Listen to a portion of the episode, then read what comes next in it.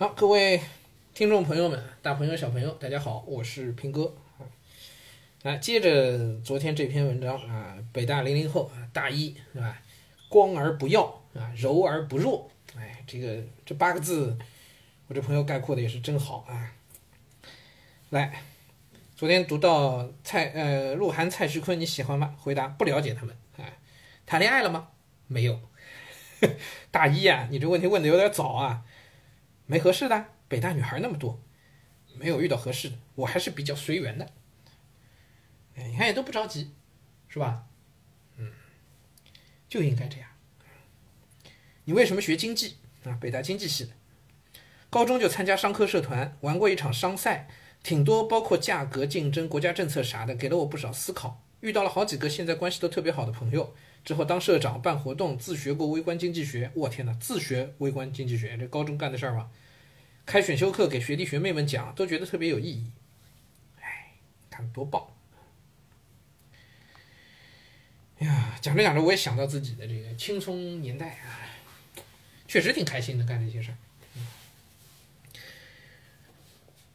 第二部分，九九六不是福报啊！你父母是七零后吧？哎呀，我朋友啊，这个 自己也是七零后。你父母是七零后吧？你跟他们有哪些看法明显不一样的呢？是的，我感觉没有太多不一样的地方，父母还是挺支持我的想法的。没吵过架吗？基本上没有。我跟我父母吵得很厉害，你觉得比父母这一辈更自信吗？我觉得是。有没有具体事情证明？至少我或者身边认识的不少人都会知道自己的未来想要什么样的生活，然后愿意努力，并且相信通过自己的努力可以达到，而不是依靠父母的关系或者他们已经有的成就。划重点啊，各位，划重点啊！嗯，那就是我说的，家里经济条件总体不错，对吧？然后呢，孩子自己也很优秀，嗯，就是这样的一个状况。但是其实你知道，嗯，通过努力。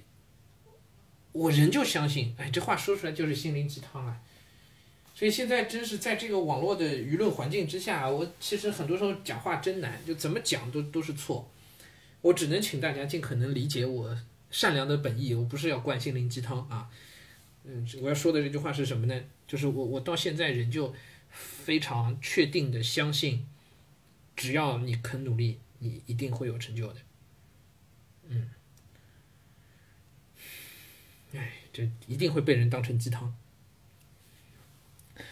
至少我或者身边认识的不少人都会知道自己的未来想要什么样的生活，然后愿意努力，并且相信通过自己的努力可以达到，而不是依靠父母的关系或者他们已经有的成就。就冲这句话，这小伙子哪怕不上北大，一定有出息，一定有。对，就就凭这一句话。嗯，我在节目里好几次跟大家讲过这个事儿，是吧？淌自己的汗。吃自己的饭，靠天靠地靠祖宗，不是好汉。而且你看没躺平啊，人零零后，零三年的没躺平啊。你对父母什么感觉？很让我佩服，他们都是从外地考到北京，然后一直对我的影响是乐观要强，不甘认输，给了我很多内在的动力。乐观要强，不甘认输，各位家长，这个是人的核心能力啊，这比你教几道奥数题什么的重要多了，重要多了啊，重要多了。嗯，所有知识都是后天可以给的，孩子自己可以去学的，甚至这些东西比学习能力都重要。嗯，这是底子上的东西。乐观要强，不该认输，不甘认输。输不怕，人生中大部分时间都在失败，成功都是小概率事件。但是那些能够踩到小概率事件的人，是因为他从来不会被失败打败，他从来都不认输。啊，而且你看这个小孩，虽然家里我相信一定是一个北京的中产。父母从外地考到北京啊，然后就留在北京了，对吧？那你看这样的家庭根基是不深的，都是外地考过来的，北京没人的，对吧？全靠自己打拼的，不容易的，嗯。你怎么看九九六是一种福报？我反对，这并不是福报，而是妥协。哎，这个这个观点，这个角度是真好。嗯，这个这个角度就我跟跟我，我要这么说像自夸。嗯，九九六嘛，对吧？阿里巴巴来的嘛，是吧？我是从来没经历过，但是阿里巴巴当时就有，之前就有这样的加班的这种文化，效率效率极低。哎，我不惜抨击老老东家，那都什么加班，完全一塌糊涂。一个小时能干完的活，大家都能在那憋八个小时。每个人工作量都不满，但是人人都加班，人人都能给你加班。领导不走，自己就不好意思走。哎，这都是互联网行业歪风邪气，反正都是坐办公室的，不又不是流水线，都是坐办公室的。哎呀，这个很糟糕，其实。嗯，好，说回来，九九六是一种福报，我反对，这不是福报，这是妥协。像互联网这样的行业，薪酬比较高。为了保住高薪，愿意去九九六，否则无法在行业里待着。现在大学生供大于求，企业要降成本，要求加班是一种选择。很多人并非不可替代，为了保住工作拼命加班，完全是经济学的思路。各位，这就是我们在少年经济那个节目里，我希望给到大家的东西。我一直讲经济学是一种做选择，我们不要把经济学当成一个。理科的一个一个专业学问去看待，我们把它看成我们日常生活中的选择。我在少年经济节目里一直都在讲我们的成本收益分析啊，等等等等，讲一些背景。实际上，希望给大家这样的思路，就是一个理性的推理的过程，就在这儿就有，就就在这小伙子身上就就能看到。OK，我不重复读了，这个文章还有很长啊。你怎么看企业家和资本家？哎，这问题是送命题，送命题就是这个问题，现在在群里都不敢提的。啊，就是一提，大家各自在自己的信息茧房里，对吧？一看到这个问题，立马就吵架。友谊的小船说翻就翻，说翻就翻。我亲眼所见，我好几个群里面都发生过这个血腥事件啊。就是有人问了，就聊到这样的话题之后，要么就闭嘴不聊，要么就群里头一会儿就就能就能打起来，然后就会有人退群。哎，我亲眼目睹，目击好几个啊。你怎么看企业家和资本家？企业家群体是挺重要的，要团结一个公司，引领一个公司，有更大的责任，更大的能力。资本家和企业家可能在我国历史上受政治的影响比较大，资本家侧重剥削，企业家侧重责任。如果真正的去定义或者区分，可能比较难，往往是一体两面。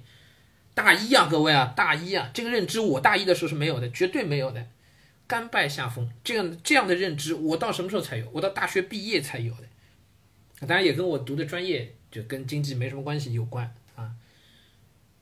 这样的观念我是到至少到。大四我有相关实习经历，了解到一些大三啊有大三暑假有相关实习经历，了解到一些东西之后，才开始初步的有这样的认知。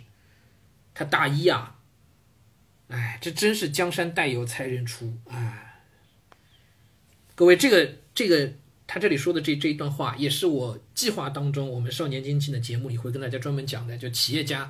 在社会当中扮演的极其重要的角色，我还会专门去跟大家区分企业家和资本家区别在哪里。对，也许资本家是万恶的，但是企业家不是。那要怎么去区分？不要觉得有钱的就老板都是都是企业家，都是资本家，不一样。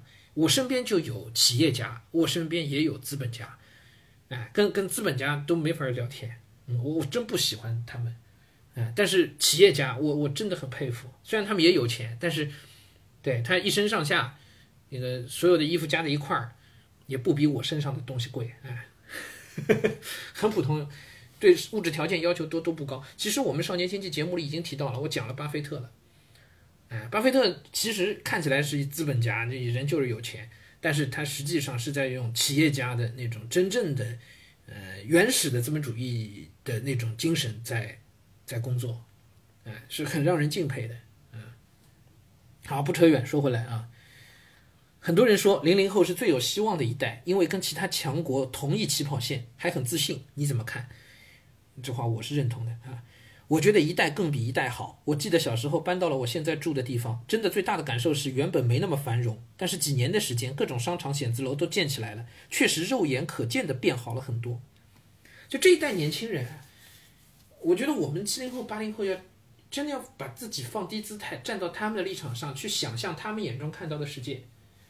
我现在可能是我自己，因为读历史，我有这样的习惯，我会把自己带入到那个历史的场景当中，带入到那个人物去想他跟周围人的关系，他如何面对怎样的场景，如何去处理，所以我还挺能感同身受，就是把自己带入成一个小孩儿，一个现在生活的小孩儿，他他眼前看到世界是怎么样，也可能因为我陪娃陪的多一点，我就从我女儿的角度去看这个世界，她她出生的世界，她眼中开始认知起来的这个世界。和我小的时候认知的世界完全翻天覆地的变化，本质的差别。我小时候看个电视都很不容易的事情，信息是非常闭塞的。但是他们这一代人，我女儿，包括零零后，这就这一代人，他们从出生开始就是海量的信息是直接把他们吞没掉的。哎，这是本质的区别。那互联网原住民，对吧？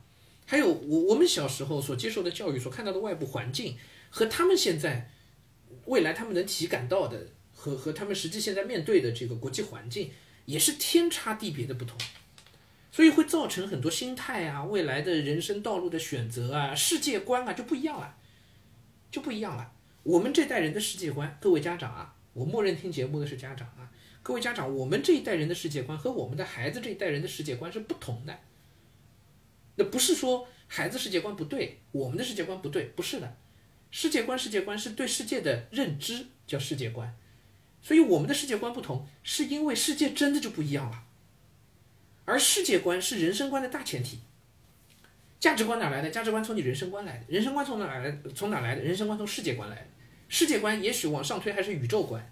宇宙观没什么变化，世界观变化太大了。我们从小开始是邓小平告诉我们，小平爷爷告诉我们，人类未来的五十年、一百年就是和平与发展，对吧？五十年是和平与发展。我们跑到现在再来看一看这几年出生的人，在他长到十几二十岁的时候，我们还有信心跟他说，你面临的你面对的世界就是和平与发展。我们有信心说这个话吗？天天打脸，从阿富汗到伊到到伊拉克到。到俄乌战争，哪里和平了？哪里发展了？全世界经济都在衰退，哪里发展？但是邓小平当年的这个观点没有错呀，确实就是这黄金的几十年时间，中国就这么起来了。我们那一代的人的世界观是建立在这个环境、这个大环境下的，所以我们默认发展就是经济发展，我们默认就是赚钱是第一要务，没有错。OK，这不叫时代局限，那没有错，因为时代当时就是这样的。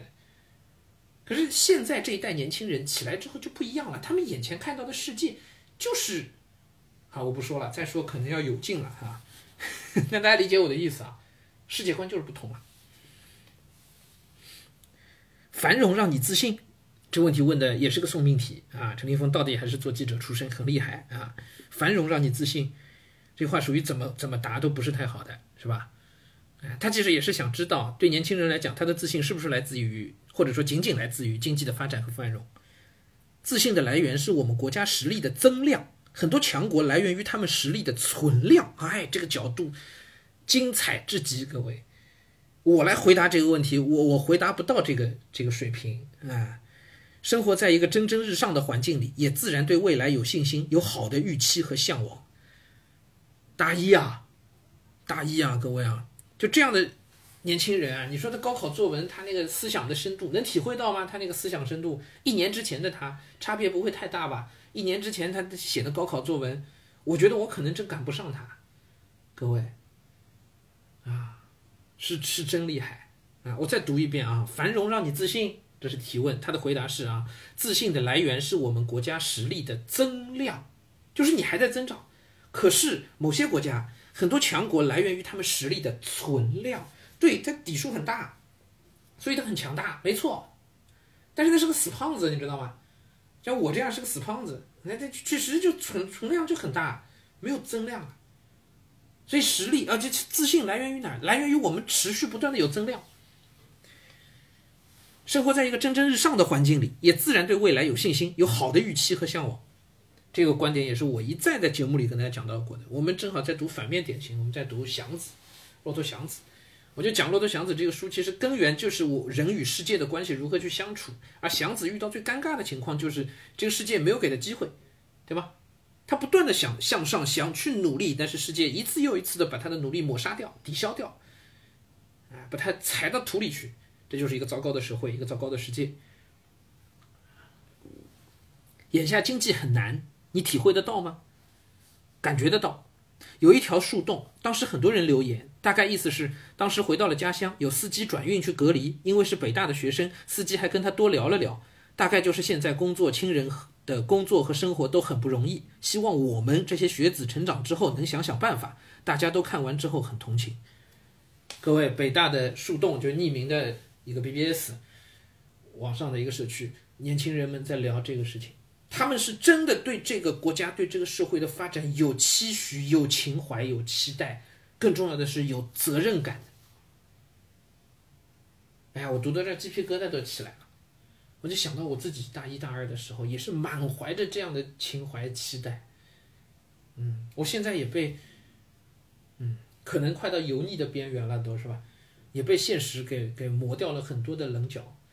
但是我一直讲，我我创办少年行，真的是因为这样的一份情怀，才才才才来干这个事儿的。嗯，就我很高兴，我看到这真的很欣慰，就。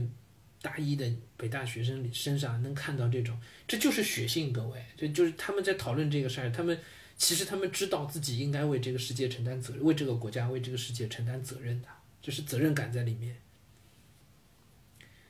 这影响你的信心吗？陈立峰这个问题是在把他往坑里带啊！说你繁荣给你信心啊，现在你看经济不繁荣了，那你还有信心吗？会影响你的信心吗？太坏了！还是会有的，毕竟金融专业不如很多理工科硬核，未来就业困难，也可能不容易。这几年清华北大毕业生去的最多的是体制内，你怎么看？可能一些专业的同学，比如没那么热门的学科，进入体制内是一个非常好的选择。与此同时，无论什么专业的同学都有希望在体制内工作的。每个人的想法还是不一样。你期望体制内就业吗？我没有，不是很想。第三部分，中国奇迹是自然的。你享受生活吗？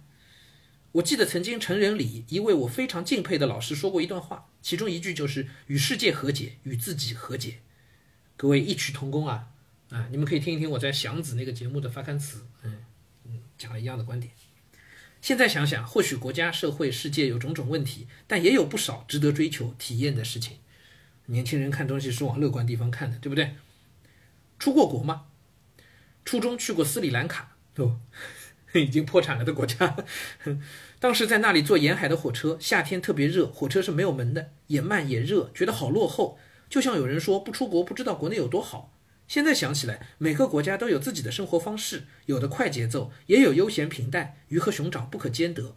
更重要是内求于己，知道自己想要什么，每种生活都可以很舒适很精彩，非常理性平和客观。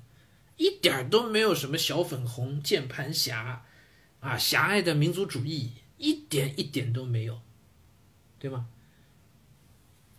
所以，嗯，我其实都想把这文章丢到那几个群里头去，只只怕丢进去之后，就我我会跟他们在群里边吵架，就是 那些老愤青们是不认的，对吧？所以实际上偏狭的是那些老愤青们，哎，就就，不说了。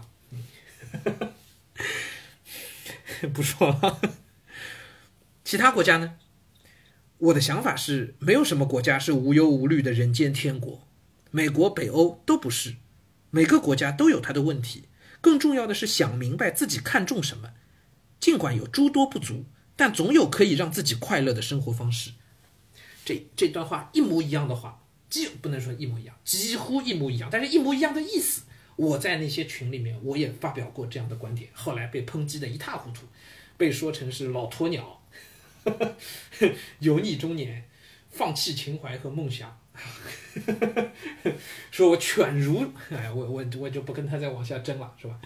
哎，差点就有劲了，嗯，但这个道理我也是很很认的，很认的，没有哪里是人间天堂的，没有哪里无忧无虑的，关键是你自己要什么。你你到哪里，你都能发现有很多不足，到哪里都能发现的。但是到哪里，你也总能发现让自己快乐的生活方式。你总通过自己的努力，你也总有可能让自己过得好一点。所以天天在网上去抱怨卷不卷、躺不躺，无聊，你知道吧？不要浪费那个时间，该干嘛干嘛，该吃饭吃饭，该睡觉睡觉，这才是你该干的事情，这才是重要的事情。中国这几十年发展这么快，世界奇迹，根本原因是什么？问一个大一的学生，中国奇迹原因是什么？我觉得是自然而然的。改革开放放开了很原本诸多限制，使得不少已经积攒的能量爆发了。国家的经济政策有助推的作用，但更多在于我们本来就有很棒的潜力与基础，而改革开放拿掉了阻碍。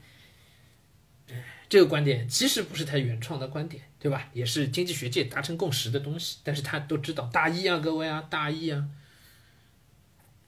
现在世界不太平啊，陈立峰还在把他往坑里带啊。很多事情都是迫不得已的选择，就是我们说的上兵伐谋，其次伐交，其次伐兵，其下伐臣。兵书，嗯，《孙子兵法》啊。我大一可没你这么有见识，中国结结实实的进步了。就别说陈立峰是这感觉，我做读文章的人啊，他作为一个聊天的人，那到这一步一定已经被惊艳到了，震惊了，已经是。我过两天要找陈立峰聊一聊，就 这小伙子真真不错，真不错。哎，能能让我们看到这样一个小伙子，我绝对相信他不止一个两个，那是成片出现的。嗯，我大一也没有这样的 见识。哎，这中国真的是结结实实的，就是进步了，体现在人上面。谁说中国教育都是扯淡的？这不就是中国教育出来的吗？对吗？哪里中国教育就就一塌糊涂了？并没有吧，是吧？确实肉眼可见的进步，这个毋庸置疑。你有喜欢的明星吗？不太喜欢，平常不是很看娱乐的东西。最喜欢的电影？平常不怎么看电影，想不起来。哈哈哈哈哈！嗯，这理科生吧，这是啊。你尊敬的名人呢？曾经非常佩服杰西·弗利呃利弗摩尔，美国的股票投资家利弗摩尔，你们知道吗？利弗摩尔，利弗摩尔的名字我还是听到过，我在书上看到过，但是就书名上看到过，嗯，确实搞投资的，我也不了解他，但是这小伙子爱这个啊。